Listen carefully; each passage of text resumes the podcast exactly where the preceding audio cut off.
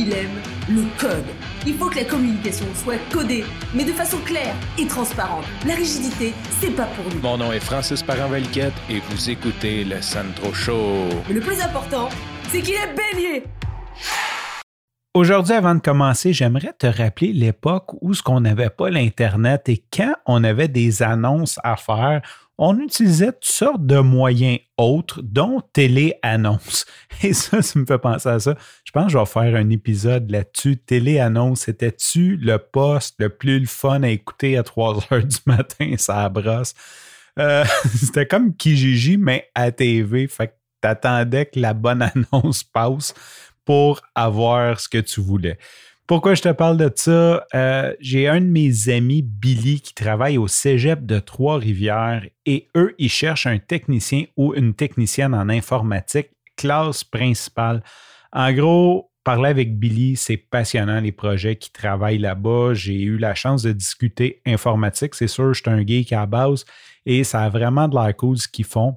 D'ailleurs, euh, je vais te vendre l'idée de travailler dans un cégep. Si jamais tu ne sais pas c'est quoi le cégep, c'est comme une espèce de warp zone entre le secondaire et l'université où ce que tous les jeunes vont perdre leur temps en attendant de rentrer à l'université. Souvent, c'est mélangé avec beaucoup d'alcool et de drogue.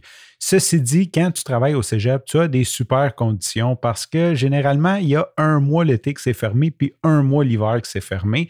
Donc, ça te fait un bon euh, six semaines de vacances en partant, ce qui est très rare dans l'industrie. Et en plus, comme c'est financé par le gouvernement, tu es pas mal sûr que ta paye va être là jeudi prochain sans avoir à te soucier de ça. Donc, si tu connais quelqu'un qui serait intéressé à travailler dans un environnement cool, sur des projets cool de techniciens d'informatique, je t'invite à. Ben, laisse-moi une note, je sais pas. je, te mettrai en contact avec Billy. Sincèrement, j'ai lu la description de poste, ça a l'air juste écœurant. Donc, fini pour la section télé-annonce. C'est pas chaud pour la pompe à eau, c'est de ça que je vais te parler aujourd'hui. Ce matin, je regarde le thermomètre, puis c'est écrit moins 12 ressenti, moins 22. Je fais, oh boy, qu'est-ce qui est arrivé? J'ai-tu manqué un meeting quelque part? Parce que il me semble que depuis, euh, tu sais, comme même le 10 novembre, il faisait genre 21.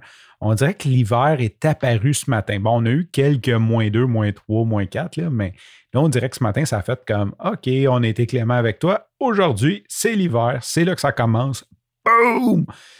Et moi qui, qui a quand même une certaine difficulté d'adaptation, j'ai fait OK. Et là, je m'en ma blonde, j'ai dit ça, regardez la météo cette semaine, il annonce un petit peu plus chaud demain? Je me suis dit, si jamais il annonce un petit peu plus chaud demain, peut-être que je vais repousser ma course d'aujourd'hui à demain, question de profiter de la chaleur. Elle me dit non, il fait encore plus froid demain. Je fais Oh! Donc, je m'en vais courir. Euh, bon, je fouille dans le tiroir pour trouver mon linge de course d'hiver. Je mets mes lunettes de ski. Euh, tu sais, là, comme je, suis vraiment équipé pour aller courir. Malgré qu'on est équipé pour aller courir, c'est des vêtements techniques, des vêtements légers. Donc, c'est fait pour avoir chaud. Hein? Quand tu pars, il fait froid. Euh, d'un coup que tu as couru 5-10 minutes, ben, tu es très bien, mais comme entre le point zéro et le temps que ton corps devienne chaud, c'est généralement assez frisquet. Et la première chose qui m'est venue en tête quand je me suis rendu compte que c'était frisquet, c'est c'est pas chaud pour la pompe à eau. Je me suis dit, ça vient de où cette expression-là? C'est pas chaud pour la pompe à eau? Et comme tu sais, Centro, il aime ça régler des problèmes de fond de société. Et je me suis dit, OK, ça vient d'où cette expression-là? Et là, j'ai demandé à mon fameux ami Google qui sait tout, et même lui ne semble pas le savoir. Donc, je vais te partager les avancements de ma recherche.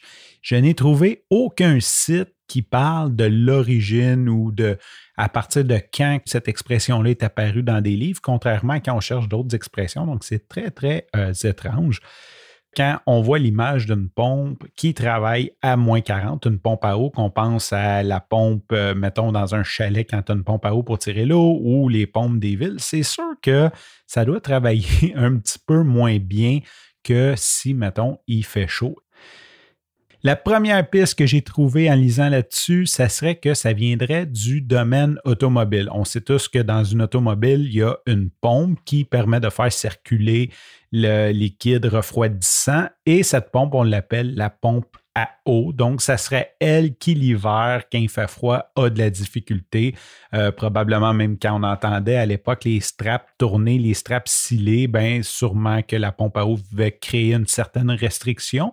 L'autre piste que j'ai lue, ça serait vraiment les pompes hydrauliques des villes, donc les pompes qui servent à alimenter les réseaux d'aqueducs qui, elles, l'hiver, cassaient. Supposément que quand il faisait bien froid, les premiers modèles, ben, on manquait d'eau l'hiver. Ça m'est jamais arrivé. J'ai pas de souvenir non plus que soit mes parents ou mes grands-parents m'aient raconté ça. Mais je me souviens d'ailleurs, quand on était jeune, il y avait beaucoup plus de pannes d'électricité. Donc, c'est possible qu'il y avait des pannes d'eau euh, dues à une pompe qui cassait. Donc, c'est la deuxième piste.